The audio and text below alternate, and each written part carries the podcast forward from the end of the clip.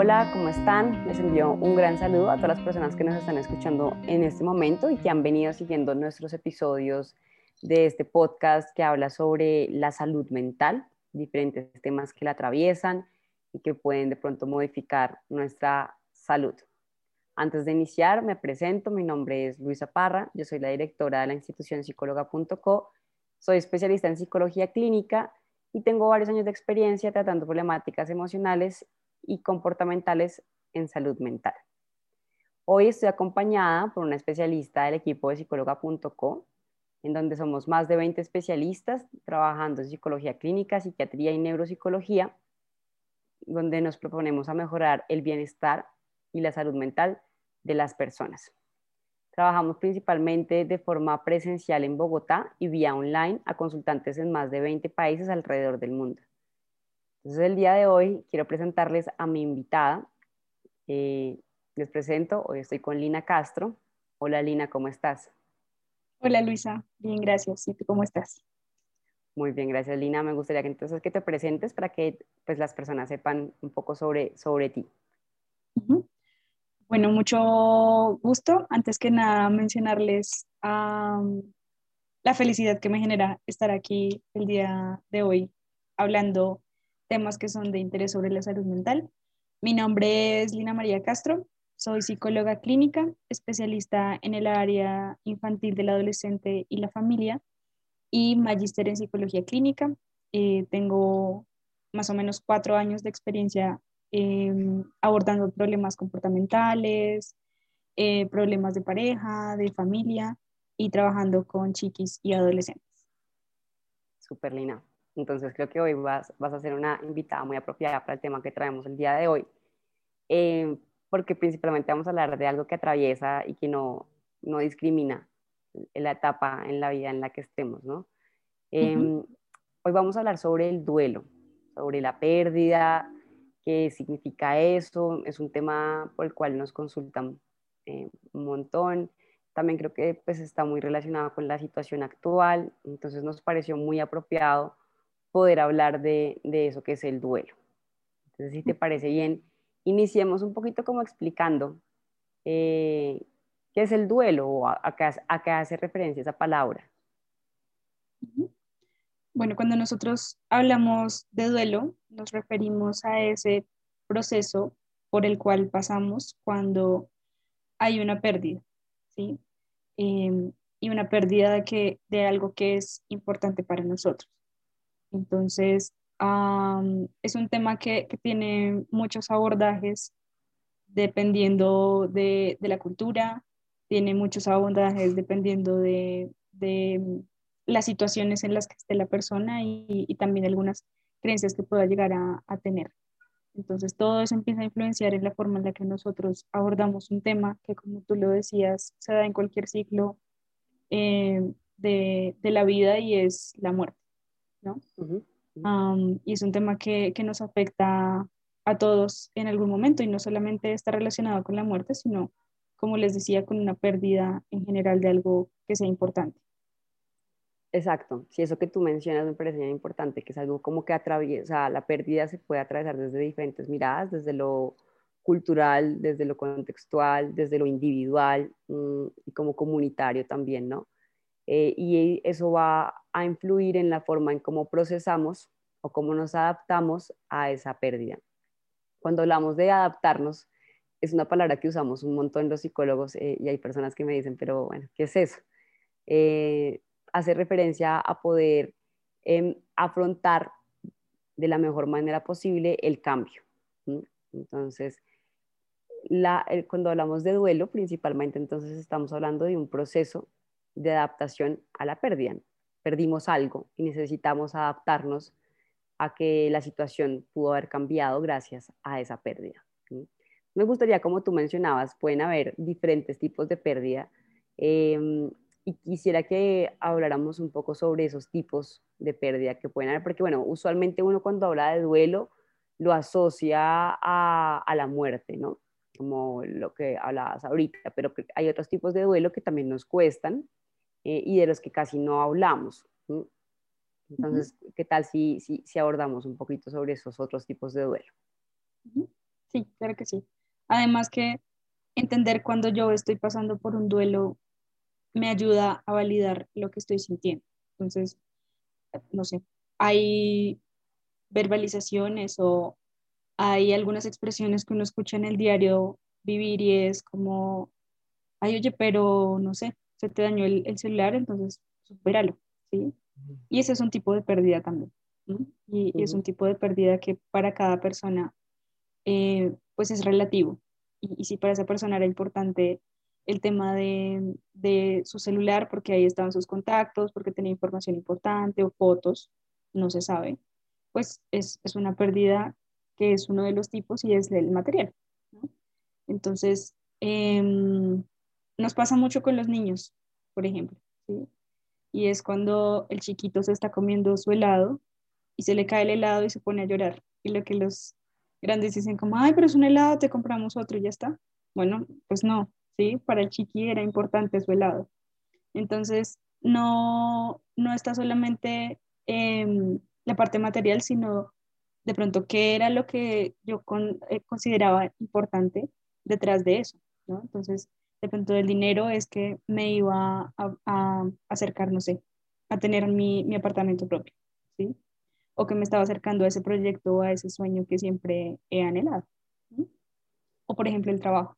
Entonces estoy en el trabajo, en un ambiente súper chévere y de repente lo pierdo, bueno, pues ahí también voy a tener que pasar por ese proceso de, de adaptación a mi vida sin esa, ese elemento que era importante. Y eso que tú mencionas me parece importante como aclarar que no necesariamente sea que yo lo pierda porque, no sé, perdí el trabajo, porque no me despidieron o porque la empresa, no sé, quebró y entonces ya no puedo trabajar ahí, sino muchas veces porque yo tengo que tomar esa decisión. De pronto ya este trabajo no se ajusta con mi proyecto de vida y yo tengo que irme. Eh, también es, perder el trabajo en el lugar en el que estaba em, y es hacer un nuevo cambio, ¿no? Hay cambios que pueden ser más fáciles de procesar que otros. De pronto ya podemos irnos a, este otro tipo de duelo cuando hablamos del, tema interpersonal, eh, como en las relaciones, y, quiere decir la muerte, que es un duelo, como mencionaba, que puede ser distinto al, al otro que hablábamos antes.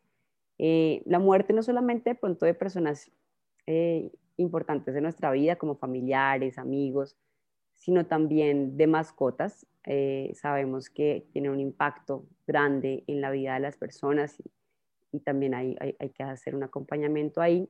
O ruptura puede ser afectiva, es decir, que terminé mi relación de pareja, o puede ser em, social en términos que pude haber perdido una amistad importante en mi vida.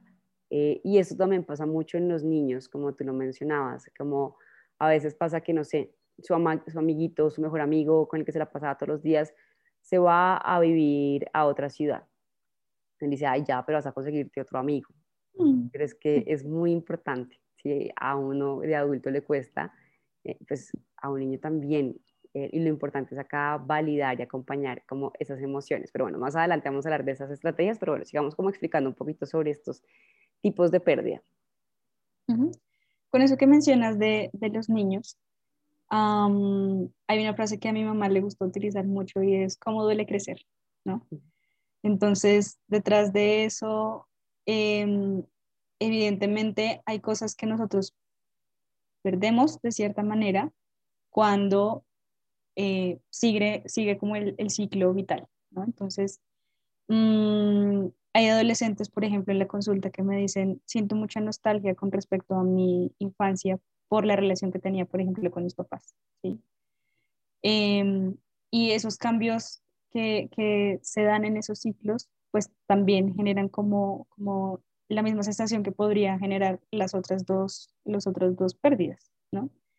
Em, o, eh, por ejemplo, que, que, en este momento, cuando eres un adulto joven, empiezas a tener otras responsabilidades. Y uno dice, ay, no, yo no quería esto, sí, yo no lo estaba buscando.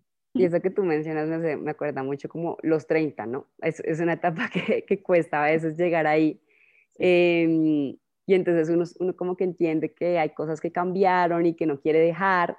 Em, entonces, es, es, un tipo de pérdida. Perdí, bueno, ciertas cosas, ciertas comodidades, puedo ganar otras. No significa que la pérdida siempre implique algo negativo. Em, pero pues e, e, e, eso es importante. Incluso pues hay todas, no sé, unas rituales o cosas alrededor de este tipo de cambios.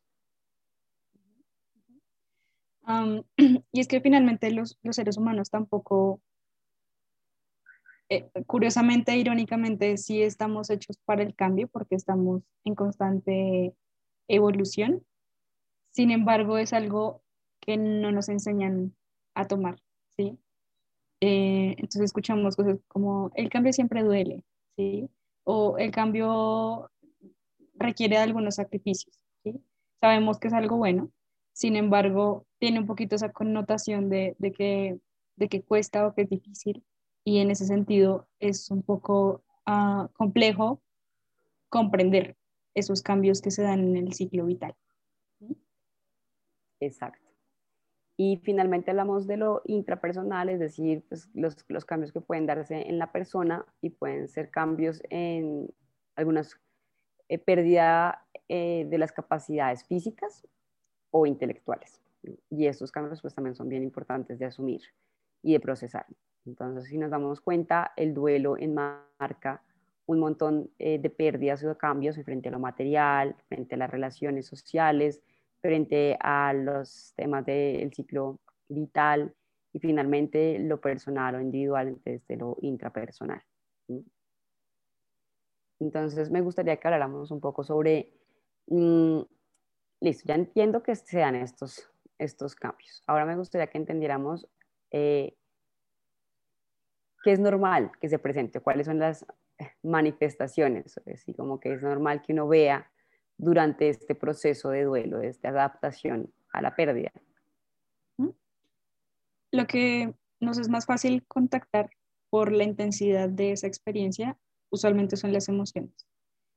Entonces es muy normal encontrar, obviamente, una sensación de tristeza, pero hay otras emociones que también están allí involucradas y que se pueden dar al mismo tiempo. Entonces yo puedo sentir enojo y puedo sentir tristeza al mismo tiempo. O puedo sentir culpa eh, y tristeza o una combinación del estrés. Puedo sentir la sensación de soledad. Puedo sentir ansiedad relacionado con qué, qué va a pasar de ahora en adelante. ¿sí? O cómo voy a seguir adelante. y también hay esas eh, como pensamientos relacionados entonces con la nostalgia, ¿no? De cómo yo venía viviendo mi vida con esto que era importante para mí. Y la melancolía también se puede presentar.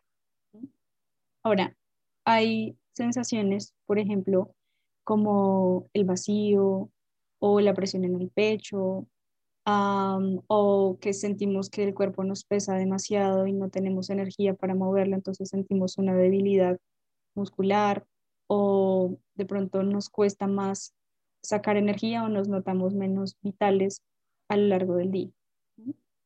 Y el dolor, evidentemente, es algo que, se presenta allí, que puede ser como una combinación de, emociones y sensaciones físicas. Ahora, con este tema, mm, usualmente creo que es muy, muy tabú, ¿no? El tema de, del dolor. Y lo que podemos notar es que en medio de ese tabú no nos damos cuenta de cuál es el mensaje que me está mandando este dolor. Cuando yo tengo una relación de pareja y la pierdo, por ejemplo, el dolor que me está generando, lo que me está indicando es que hay algo importante que de pronto perdí. Em, entonces, en ese sentido, el dolor puede ser un aliado en plan de, bueno, lo que te estoy mostrando es que era algo importante para ti. Exacto, y cuando hablamos de estas manifestaciones o de lo que se presenta es como lo esperable, más o menos como lo que podría pasar cuando perdemos algo importante, que como tú mencionas esto era importante y entonces vamos a sentir esto. Y también a nivel de a los pensamientos, vamos a ver que suele pasar que hay muchas preguntas alrededor. Uno, uno, se empieza a preguntarse, pero ¿por qué pasó? ¿En qué me equivoqué? Eh, ¿Qué pude hacer mejor? Eh, como que estas, estas preguntas es, es normal o, esperable que aparezca, un tema de preocupación, como tú lo mencionabas, como qué va a pasar de aquí en adelante o nunca más voy a conseguir esta situación o esta persona con la que estaba nadie más me va a querer. Un tema relacionado también con la eh, sentirme como confundida. Y es muy normal que a veces cuando yo me sienta tan confundida sienta que es como un mal sueño o como que esto no me he despertado o como que no, no, entiendo muy bien si esto es real o no. Em, y pues suele pasar que eso está, pensa eso está constantemente en nuestros pensamientos durante el día. Estamos ahí pensando en eso todo el tiempo porque estamos como analizando eh, qué fue lo que pasó y cómo, cómo, cómo puedo mejorar esa situación. Y esto que hablábamos entonces se puede manifestar o se puede ver en nuestros comportamientos. Entonces, puede que ya es lo que vemos, de pronto esto que estamos mencionando ahorita es lo que está debajo del iceberg, pero esa punta del iceberg es lo que se ve, pueden ser algunos cambios en la alimentación, puede que sienta menos o más apetito, me, me cueste un poquito más concentrarme por todos estos pensamientos que tengo, puedo presentar algunos problemas en el sueño, puedo tener algunos problemas como pesadillas o para conciliar el sueño o que me despierte muy temprano y no lo vuelvo a conciliar. Em, agitación, que me siento como intranquilo y alerta constantemente, llanto constante, una sensación de hiperactividad, o de como mucha em, em, activación motora. Y pasa también que muchas personas se aíslan, eh, como que no quieren hablar con nadie, sentirse, pues porque verme con alguien implica hablar de esta pérdida. Entonces eso también es normal que pase eh, y finalmente a veces sucede que tratamos de evitar esto que nos duele, evitar estos recuerdos pues dolorosos. Entonces es común que las personas dejen de pronto de asistir a lugares o eh, hablar de ese tema. Esas son algunas de las cosas que se pueden presentar. ¿sí? Es esperable que esto suceda cuando hay una pérdida. Más adelante vamos a hablar cuando esto puede volverse como algo pues, problemático que impacta nuestra salud mental eh, pero antes de llegar allá, sería bueno que comprendiéramos un poco sobre estas fases. Seguramente ustedes han escuchado que el duelo eh, se presenta en algunas fases eh, y, y, como para que, como lo decía Lina, cuando uno entiende que está pasando por un proceso de duelo, pues entiendo que es normal que esté experimentando lo que estoy experimentando y eso me ayuda a atravesarlo o a transitarlo de una forma más como tranquila como dispuesta, una apertura a vivir estas sensaciones que son esperables que aparezcan durante este proceso. Entonces me gustaría que empezáramos a hablar un poco sobre estos momentos del duelo, eh, digamos cuando es el momento inicial, es cuando se da esa pérdida. Entonces me doy cuenta que perdí algo. ¿sí? Eh, al inicio es normal sentir como, como una negación, como esto no puede un poco con lo que yo les hablaba ahorita, como esto es un mal sueño, esto no está pasando, o qué puedo hacer para cambiar la situación, o esto no va a pasar acá, un poco como nos pasó con el COVID, ¿no? está en China, acá no, no, va a llegar tan, no va a llegar o no va a afectar tanto, ¿no? Eh, pero nos estábamos dando cuenta que era una, pues era una realidad inminente. Eh, después de esto se presenta de pronto un estado como de rabia, eh, que, es normal como que las personas experimenten en esta, en esta fase. ¿Creerías tú, Lina? Eh, sí, evidentemente, mm, y, quería traer a, aquí una de las preguntas más frecuentes que nos encontramos cuando abordamos el tema de, negación en un caso particular.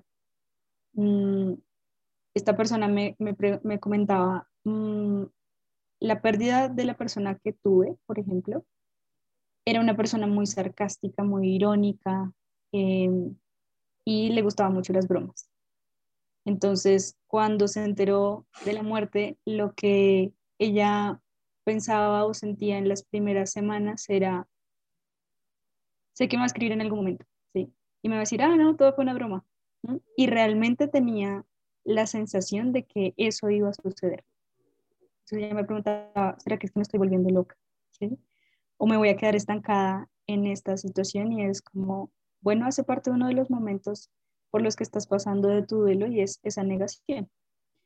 Y luego, algunas semanas después, em, llegó con eh, un montón de culpables e hizo la lista. es que la culpa fue del papá porque no lo llevó antes, es que la culpa fue del médico y a quién se le ocurrió tomar esa decisión y a nosotros porque no nos preguntaron, en fin. Y entonces ella mostraba todo este enojo y de nuevo aparecía la pregunta de, ¿será que es normal esto que estoy viviendo? Entonces cuando nosotros aprendemos que estos son momentos que son naturales dentro del duelo y que no tienen que darse de forma cíclica o, encadenada, pues lo que, lo que decíamos al principio, nos es mucho más fácil darle sentido a eso que estoy experimentando. Exacto, y lo que tú acabas de decir es importante, ¿no? Como no, no, es una, no es un tema lineal, nosotros lo hablamos como en estos momentos y claro, eso suena como lineal, como check, ya pasé la negación, check, pasé la rabia, eh, pasé el miedo eh, y listo, pero a veces esto es como más una espiral, que puedo estar tocando por momentos alguna que otra de, de estas eh, sensaciones, entonces puedo estar experimentando una tristeza y puedo al mismo tiempo estar como todavía negando la situación o, experimentando rabia. Es decir, esto no es lineal eh, y eso me parece bien importante. Hablando de otro momento, es el, el, miedo y es esta sensación cuando hablábamos de esos pensamientos de qué voy a hacer de aquí en adelante, qué va a pasar con mi vida o eh, no me voy a volver a enamorar como me enamoré de esta persona o nadie me va a querer de, de la misma manera creo que aparecen muchos pensamientos asociados a, al futuro también y a, pues como no saber qué va a pasar, ¿sí? Después de esto viene la, la negociación. Eh, y ahí empezamos como a intentar, el, como si, negociar un poco con esta realidad, ¿no? Uno dice, bueno, esto es lo que estoy sintiendo, esto es lo que está pasando, empiezo como de pronto a decantar un poco más la información. Ya no estoy tanto peleando con esto, sino estoy más mm, como tratando de, entenderlo, aunque no lo comprenda todavía. En medio de esa negociación también se da el... a veces sucede como, que me puedo permitir en este momento y que no? Entonces es como, bueno, si tuve una pérdida, mm, de pronto sentirme triste eh, es lo más natural, pero no quiero quedarme estancado o no quiero estar llorando por siempre, entonces, eh, ¿cómo lo manejo? ¿no? Y es lograr más como ese equilibrio entre, esta es la situación que estoy viviendo y que hay algunas cosas que yo puedo hacer también, no en función de, de seguir adelante, sino en función de con lo que está pasando en este momento que de pronto yo puedo hacer al respecto o qué pensamientos em, puedo permitirme. Exacto. Y frente a eso eh, vemos un tema también, bueno, ya después de esa negociación, o bueno, relacionado de pronto a esta negociación, porque nuevamente no quiero hablarlo como si fueran fases lineales, puede aparecer la tristeza, ¿no? Como entender que sí era así, eh, o que sí está pasando y esto me puede generar tristeza, porque la tristeza aparece cuando me doy cuenta que perdí algo o que mi vida está yendo en una dirección opuesta a lo que para mí sería importante o valioso o, o sí, como lo que yo quisiera obtener.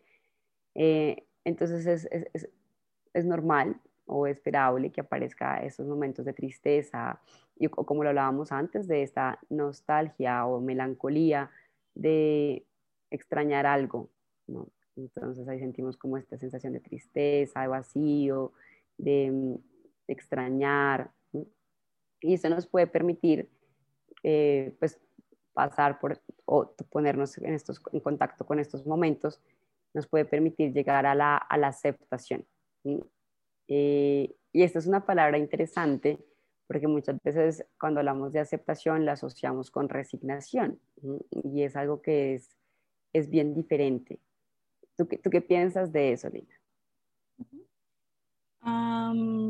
totalmente, creo que la, aceptación muchas veces se, toma como si fuera un sinónimo de resignación.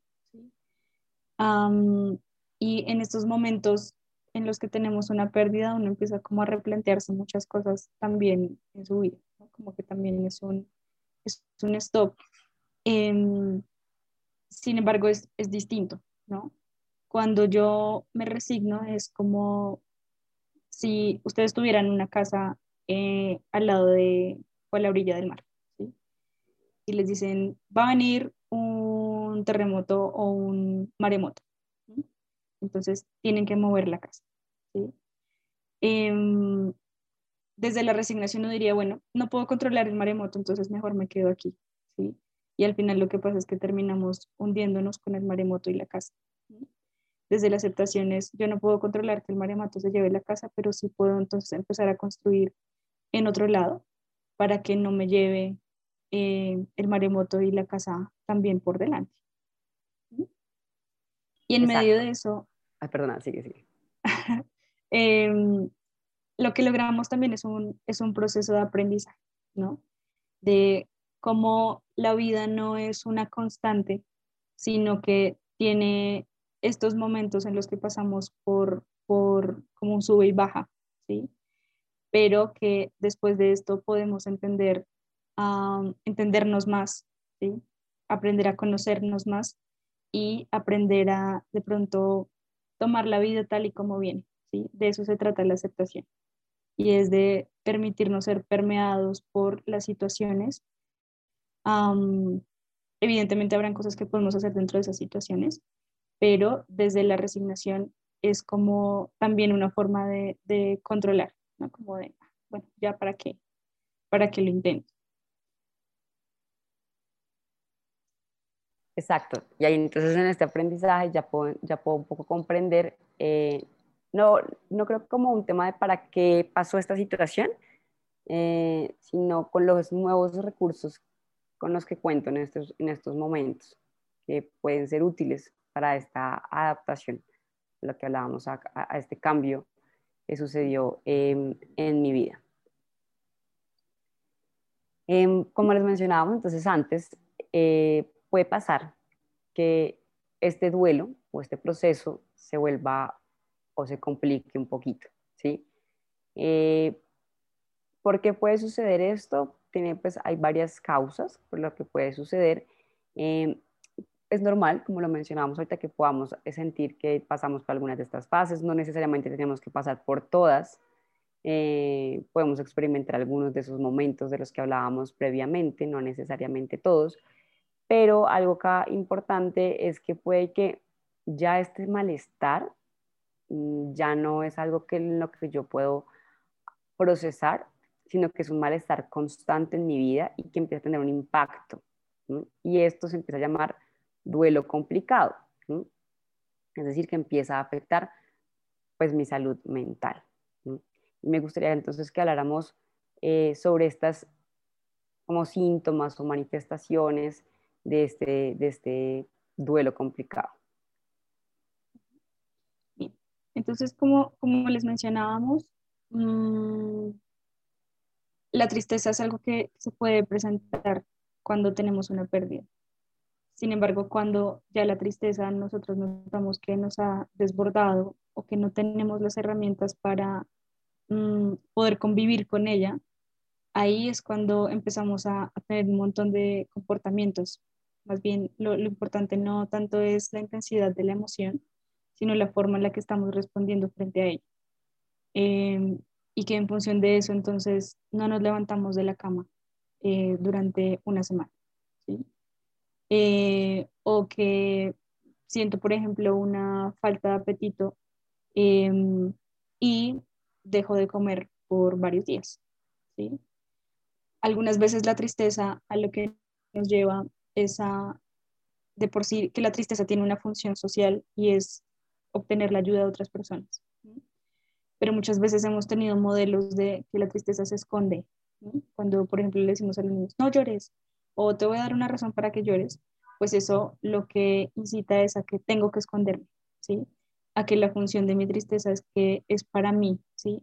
Y no para los demás. Cuando hay ese aislamiento social en el que llevo meses y, no, me he relacionado con nadie o que mm, tengo una evitación constante de, situaciones sociales donde sé que se puede ah, abordar el tema, pues ahí es donde empiezo a notar que de pronto me estoy alejando de una vida que valga la pena ser vivida. Exacto, y además lo que pasa es que tenemos como ya esta intensidad, las emociones tienen una intensidad como más alta, ¿no?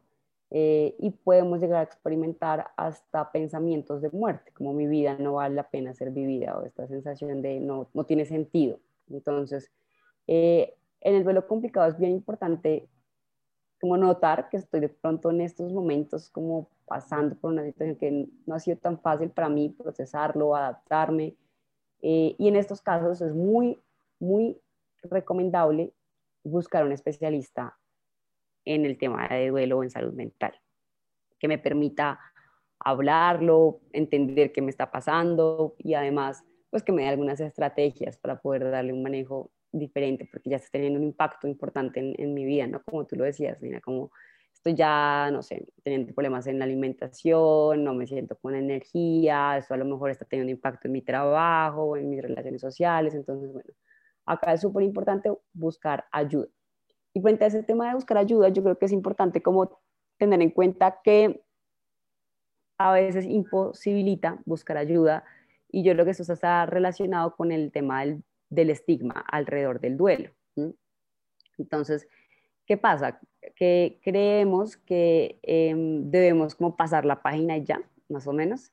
Eh, y si yo no estoy sintiendo que eso está sucediendo, pues me quedo callado, me retraigo porque no quiero como sentir que pronto puedo ser una persona débil o vulnerable eh, y esto lo que hace es perpetuar el malestar.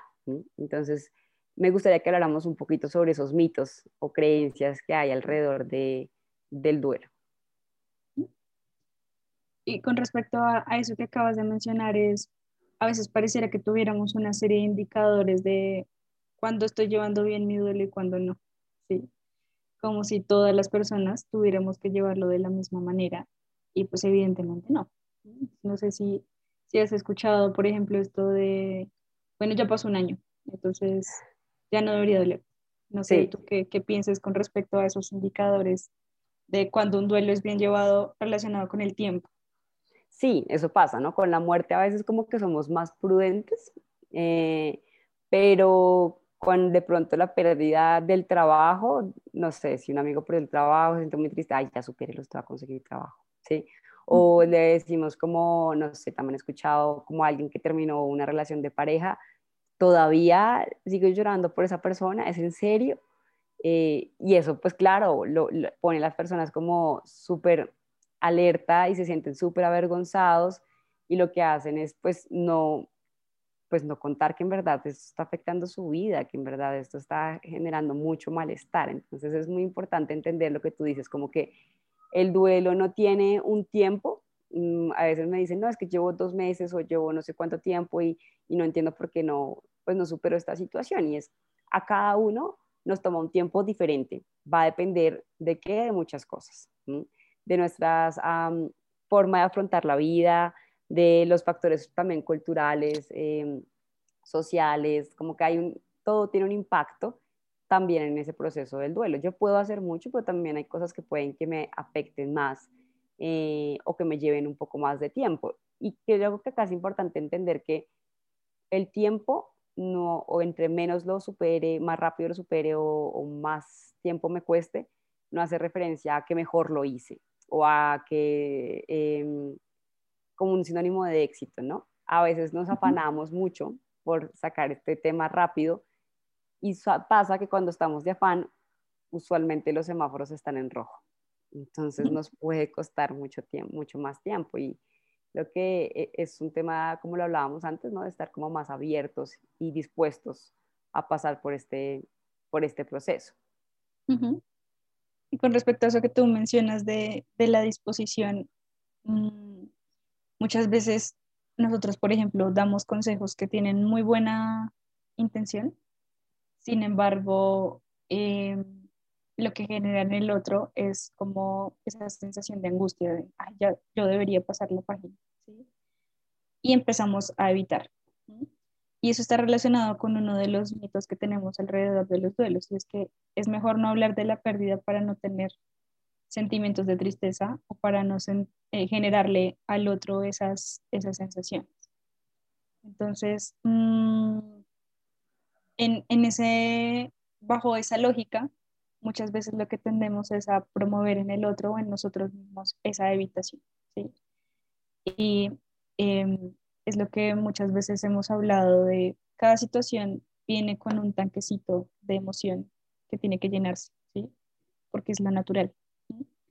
Cuando nosotros empezamos a evitar, pues más se va a prolongar el tiempo en el que ese tanquecito se llene, ¿sí? que es la, la emoción que tienes que experimentar de acuerdo a qué tan importante fue la situación, de acuerdo a otras condiciones que hablaremos más adelante. Em, pero cuando nosotros empezamos a de pronto no hablar sobre ese tema, pues ese tanquecito demora mucho más en, llenarse y cumplir como su objetivo eh, que tiene dentro de esa situación.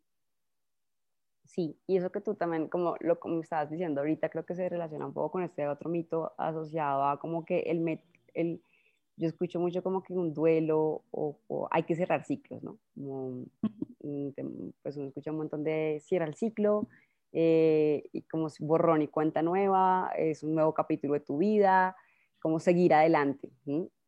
Y quiero que acá es importante entender que no se trata eh, de olvidarse del evento, de las personas, como borrarlas de nuestra mente, un poco, no sé, las personas que vieron esta película de Un eterno resplandor de una mente sin recuerdos, pues intenta eso, ¿no? Como ya, cerré el ciclo, borré a esa persona de mi cabeza, ya no, tengo ni idea quién es.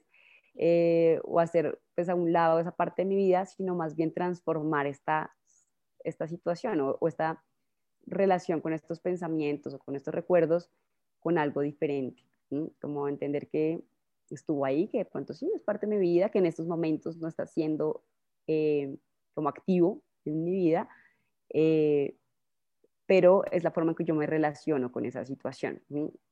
Esto no es algo que sea medible ni cuantificable, eh, pues asociado a lo que veníamos hablando ahorita, em, pero sí, no, no se trata, un duelo no es cerrar un ciclo y cerrar un ciclo no significa que no vuelvo a pensar pues de esa persona, ¿no? Es normal que si de pronto, no sé, eh, con mi mascota o con alguna persona yo hacía algo y un día el olor por ejemplo. Entonces, em, no sé, cuando estaba niña me ponía un tipo de perfume y un día me he hecho ese perfume, es normal que traiga ese recuerdo. Recordar algo no significa que no lo he superado. Simplemente lo recordé. No tiene nada de malo tener ese recuerdo. Pues inmediatamente apareció por el perfume. Muchas veces eso que tú mencionas es que parece que nos tomáramos como un libro que tiene historias diferentes. Entonces, cerré este capítulo, empiezo de nuevo cuando en realidad la vida es un continuo. Entonces es como cuando nosotros pretendemos como cerrar el ciclo, es como negarnos nuestra historia, ¿sí? Em, y finalmente nuestra historia hace parte de nosotros. Es como decir, oye, quítame el corazón que no me gusta cómo se me acelera cuando hago ejercicio. Pues no se puede, ¿sí? Y finalmente probablemente es lo que te mantiene vivo. Entonces, tu historia también no es que te determine, pero hace parte de ti y probablemente de allí has sacado otras habilidades que te han llevado hasta este punto de tu vida. Exacto, sí. Eh, eso que tú también decías ahorita con, el tema de no se puede dejar o borrar, eh, porque los capítulos tienen relación y dan explicación, o a veces se puede usar eso para formar algo mejor o para como, sí, como apoyarse, creo que en, en, situaciones futuras, no necesariamente porque se extrañe lo anterior o se puede extrañar sin necesidad de que eso quiera decir que no se ha superado. Yo creo que tenemos una fijación con cerrar ciclos y superar. Entonces creo que acá queremos como eh, desmentir un poco este mito alrededor de pues de eso, que está bien, no tiene nada de malo. Eh, nuevamente no hay como que un, tiempo estimado para poder mm, procesar. Lo importante, o lo que nos va a dar como un indicador que las cosas están saliendo bien, eh, puede ser que mi vida se pudo transformar con esta situación y que pude adaptarme a este nuevo contexto que esté viviendo con esta pérdida que tuve en particular, ya sea económica, Em, no sé, de persona, alguna persona en particular o algún cambio en mi etapa de vida. Es como cuando ah, uno ve una serie o una película no es lo mismo cuando te muestran una película en el que el villano es malo porque es malo y ya está. Mm, como que no tiene tanta profundidad para nosotros, pero por ejemplo los que vivieron eh, la última película del Guasón, llegas a sentir empatía con él y es porque conoces su historia. Entonces creo que ese mismo ejercicio cuando nosotros tenemos en cuenta nuestra historia y no, no nos determinamos como cierra el ciclo, empieza de cero, sino que tengo en cuenta esa historia, me es mucho más fácil comprenderme, ¿sí? Y llegar a sentir empatía eh, y de nuevo darle un sentido y un espacio a eso que estoy experimentando. Exacto. Y cuando tú hablas de eso, darle espacio, me acuerdo de un dicho eh, eh, que hay mucho alrededor de las relaciones de pareja y es un clavo saca otro clavo. Entonces es como lleno ese espacio y ya, no, no, no, pues no se siente, ¿no? Em, pues que esto es una forma de entretener o distraer el dolor. Sin embargo, esto pues usualmente no resulta, no resulta útil em, porque pues esto puede generar una sensación de insatisfacción, de comparaciones o incluso pues de dependencia a una nueva relación. Entonces creo que eh, también quisiera como hablar un poco sobre este mito de un clavo saca otro clavo. ¿Tú qué opinas de eso? Sí, definitivamente, si lo hacen ah, y nos ponemos muy literales, eh, nos damos cuenta que pues tampoco funciona a nivel físico. El, clavo no saca el otro clavito. Y ah, es como cuando ustedes barren y tienen una alfombra. Si ustedes botan todo el polvo debajo de la alfombra, en algún momento se les va a llenar de, de mugre la casa. Entonces, Em, es como pretender cubrir una cosa con otra y al final lo que puede pasar es que termina sucediendo una situación que es como el detonante de todo eso que he venido guardando, todo aquello que no, no le he dado el espacio para estar y por lo tanto no he, no he creado las habilidades para poder convivir con ello. y probablemente cuando nosotros intentamos encubrir algo no estamos logrando un aprendizaje real sino que em, estamos en función de, de, evitar, ¿sí? Es en función de, de, sentirnos bien, no de aprender a sentir, que creo que es algo muy valioso de la vida y es las experiencias, tanto agradables como desagradables, pues hacen parte de, de esa vida y de lo que puede darle sentido. Exacto, y también con eso que hablamos ahorita de darle espacio, dice, entonces uno dice, entonces, ok, un clavo nos saca otro clavo, ¿viste? Y a veces uno dice, ok, esto es un tema de, también hay otro dicho que yo escucho un montón y es, el tiempo lo cura todo. Entonces es un tema de paciencia, se me va a quitar en un tiempo y ya está. Y creo que también es importante hablar sobre esto porque sí, si bien un proceso toma tiempo, también requiere un esfuerzo personal, eso que tú hablabas ahorita, como estas habilidades, estas estrategias que adquirí durante este proceso, donde me hicieron comprender y tener este aprendizaje. Eh, es decir, que si yo no hago nada y solamente espero que el tiempo pase, pues probablemente el tiempo no va a resolver nada por, por sí solito. No sé, ¿tú cómo ves eso? Sí. Finalmente, cuando, cuando nosotros eh, tenemos como esa regla en nuestra vida, como de voy a dejar que el tiempo me sane. Entramos en relación con la vida desde un rol muy pasivo, ¿sí? Y detrás de ese rol pasivo, muy probablemente mm, no logremos acercarnos a, aquello que nos importa o más bien empezamos como a alejarnos de, de eso que, que, queremos para nuestras vidas, porque precisamente no, no adquirimos como esas habilidades o, o no establecimos como esas acciones o esa forma de ver esa situación que puede brindarme de pronto mm, una base para otras situaciones donde también lo llegue a pasar mal o, que ya sé que eh, si por ejemplo pierdo el empleo hay algunas cosas que me pueden ayudar a hacer más vivible ese, ese momento. Exacto.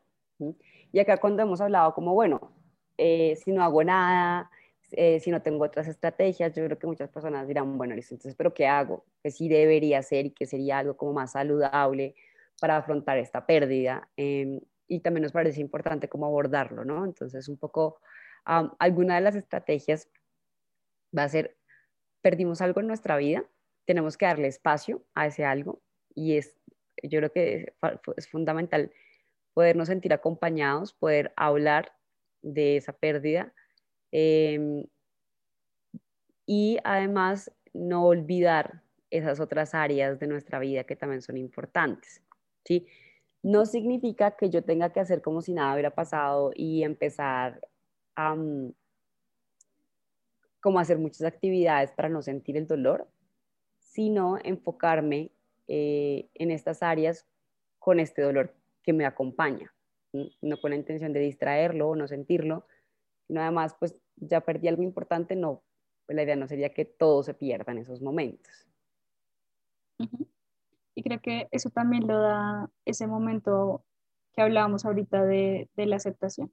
Entonces, la resignación como, bueno, ya, como perdí esto, entonces, pues, eh, pues ya, no, no, no voy a, a, luchar o no voy a hacer algo más por otras cosas que me importan, sino que ya me dejo como arrastrar por, por ese río, ¿sí?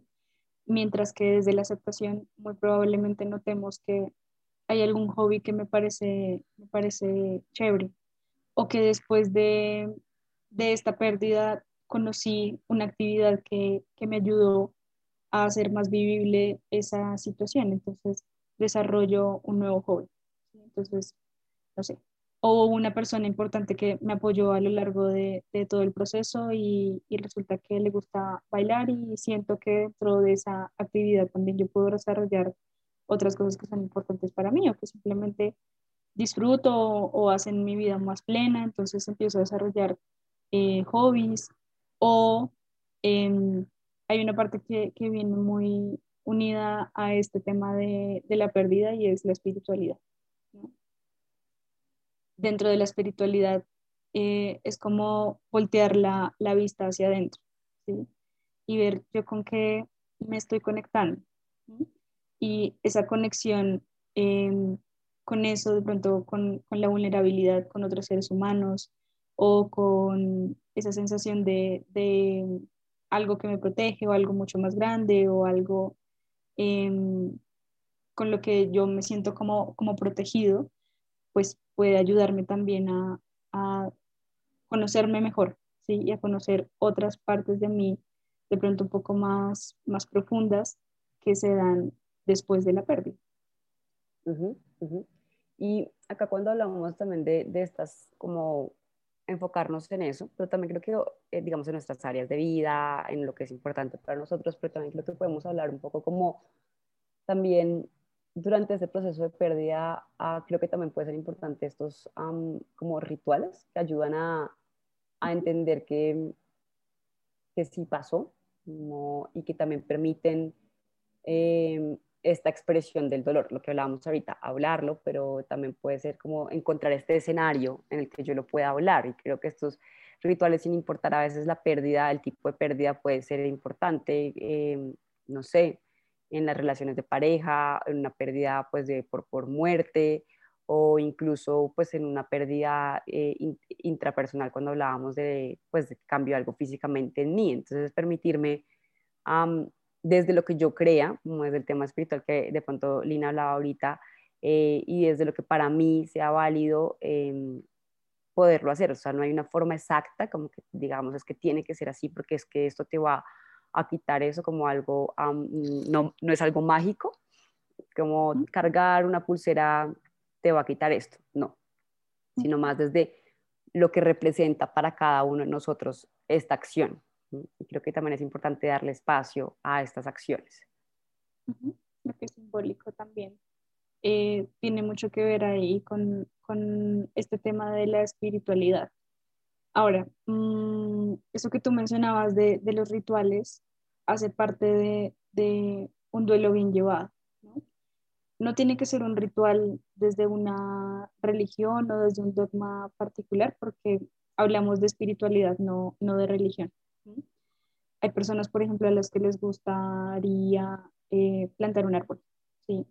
Porque significa como volver o, tener vida dentro de ese proceso de pérdida, ¿sí?